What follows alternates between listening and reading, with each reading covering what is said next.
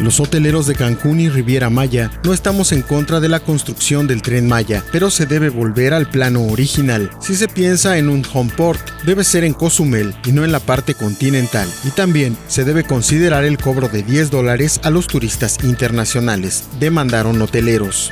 De lo contrario, advirtieron, esto ocasionará una pérdida fiscal del rango de 5 mil millones de dólares debido a que esas decisiones impactarán en captación de divisas al desincentivar el turismo internacional y además causaría no recaudar unos 8 mil millones de pesos de los no residentes. En conferencia presencial, Ramón Rosselló, Roberto Citrón Gómez, Antonio Chávez Palomo y Juan Pablo Mudespacher Blasco, representantes de las asociaciones de Tulum, Riviera Maya, Cozumel e Inverhotel, detallaron las consecuencias que avisoran de no tomar en cuenta sus opiniones. Y a estas se sumarían a los eventos y situaciones negativas ocurridas previo al 2020, como son la inseguridad, warning, sargazo, falta de promoción y la pandemia. Esta última que ha afectado no solo el turismo de Quintana Roo y otras entidades del país, sino que siguen impactando a nivel mundial, lo que nos mantiene en una crisis sin precedentes. Nuestros planteamientos no solo son decir no, al contrario, son como sí, dijo Cintrón Gómez, quien aclaró que esa postura no es particular sino de todos. Apreciaron que de insistir en la construcción de una vía elevada se obstaculizará la movilidad en la única vía de los turistas y colaboradores y entorpecerá las operaciones en el aeropuerto.